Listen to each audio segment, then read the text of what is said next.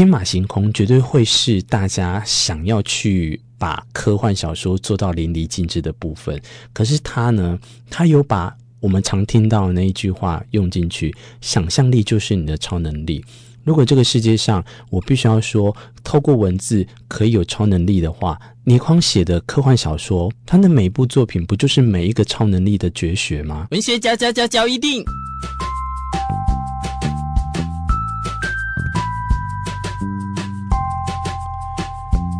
欢迎收听文学交易电影。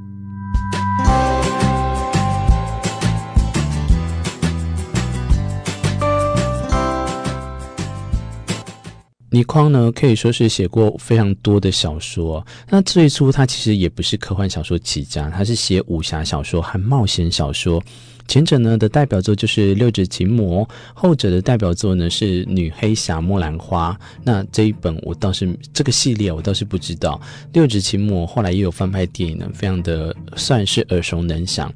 但他到真正创作科幻小说是在一九六零年代的中期，那时候有像卫斯理啊、袁振侠，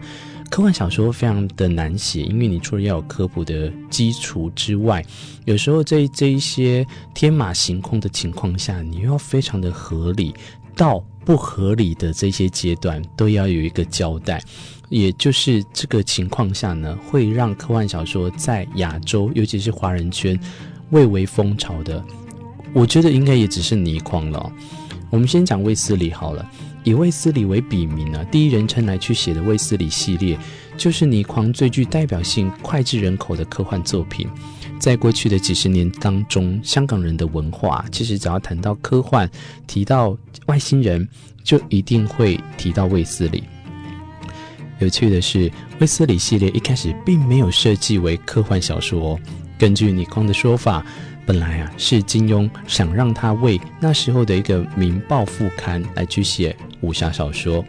后来啊觉得题材和其他人，包括金庸的部分呢都有重叠到，所以呢他要写现代武侠，来像是仿照《零零七》那一种，所以后来就出现了卫斯理和白素。那就是最早写了中国的帮会，出现了系列女主角白素和她的父亲白老大，尽管加入了装神弄鬼的情节，也和科幻无关。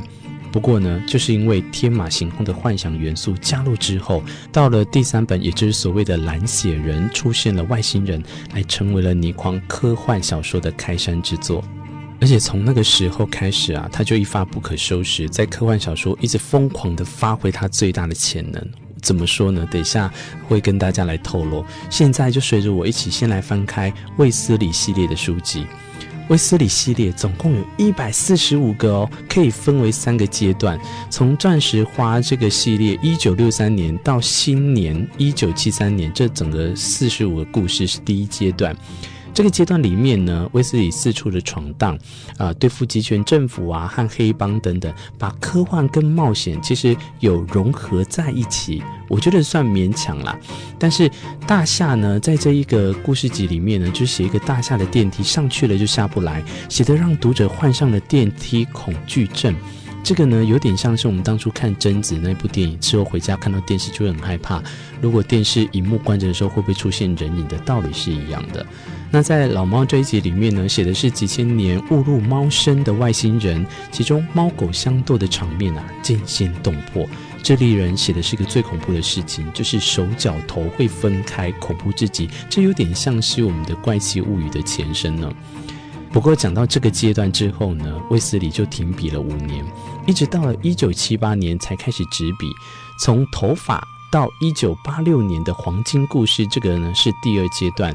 呃，一二三四，总共二十六个故事。这里面的主题呢，像是卫斯理和白素呢，还是四处的奔波，但冒险的成分就已经大大的降低。跟大家分享的是建构自己的科幻世界的体系。那开篇的头发呢，不但交代了停笔五年的原因，像是卫斯理到了天堂去了五年，还把基督、穆罕默德、阿拉、如来。啊、呃，老子四个宗教呢的宗师写成是四个外星人来到地球上传播复制体，复制体就是人类啊。他们的头发呢，就是由他们的复制体的通讯的工具。这个构想啊，真的对我来讲非常的屌。因为如果早在一九七八年那个年代呢，诶，应该说，因为他是在我出生那个年代就有这样子的想法，跟现在多少部的电影都在做这样子的去呃惊悚片或 B 级的去行销的时候，你就会发现有一些小说啊，在好几十年前他就懂得这样子去天马行空的架构起来，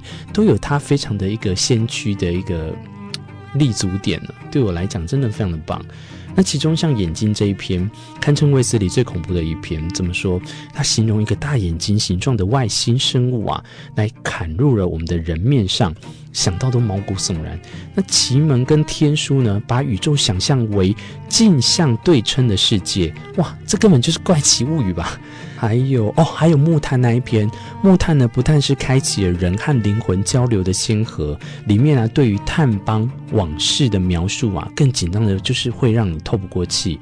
寻梦的部分呢，是呃他自觉写的最好的一篇，因为他写的是两个带着上辈子经历的男女恩怨情仇，这个结局呢却被男主角、女主角杀了两次的设计，呃，非常的绝学啊，对我来讲。迷藏呢，捉迷藏的这个迷藏呢，其实就说的是两个超龄儿童在安道尔城堡当中抓迷藏的情况下，消失进入其他的时空的事情。呃，这篇还蛮有趣的。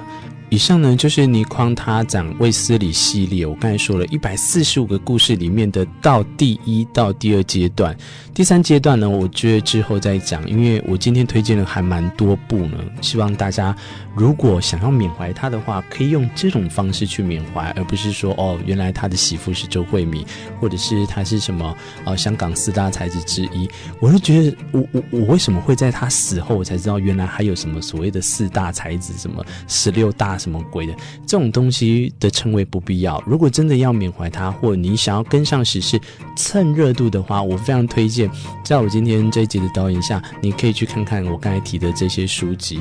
天马行空绝对会是大家想要去把科幻小说做到淋漓尽致的部分。可是他呢，他有把我们常听到的那一句话用进去：想象力就是你的超能力。如果这个世界上我必须要说，透过文字可以有超能力的话，倪匡写的科幻小说，他的每部作品不就是每一个超能力的绝学吗？曾经有个朋友在问我说，为什么我会那么喜欢看故事书、看小说这些东西？它除了可以让你架构思想上，还可以透过不管是推理的部分、奇幻的部分、科幻的故事这些的融入进去之后。它让一本书不是只有文学本身而已，反而还带有一点艺术的气息。有空的话过过看看吧。我们就把这几本书找出来。刚才推荐你这些书籍都非常的适合大家一起来收看。我是明智，感谢您文学角一定的收听。我们下一集再相会，拜拜。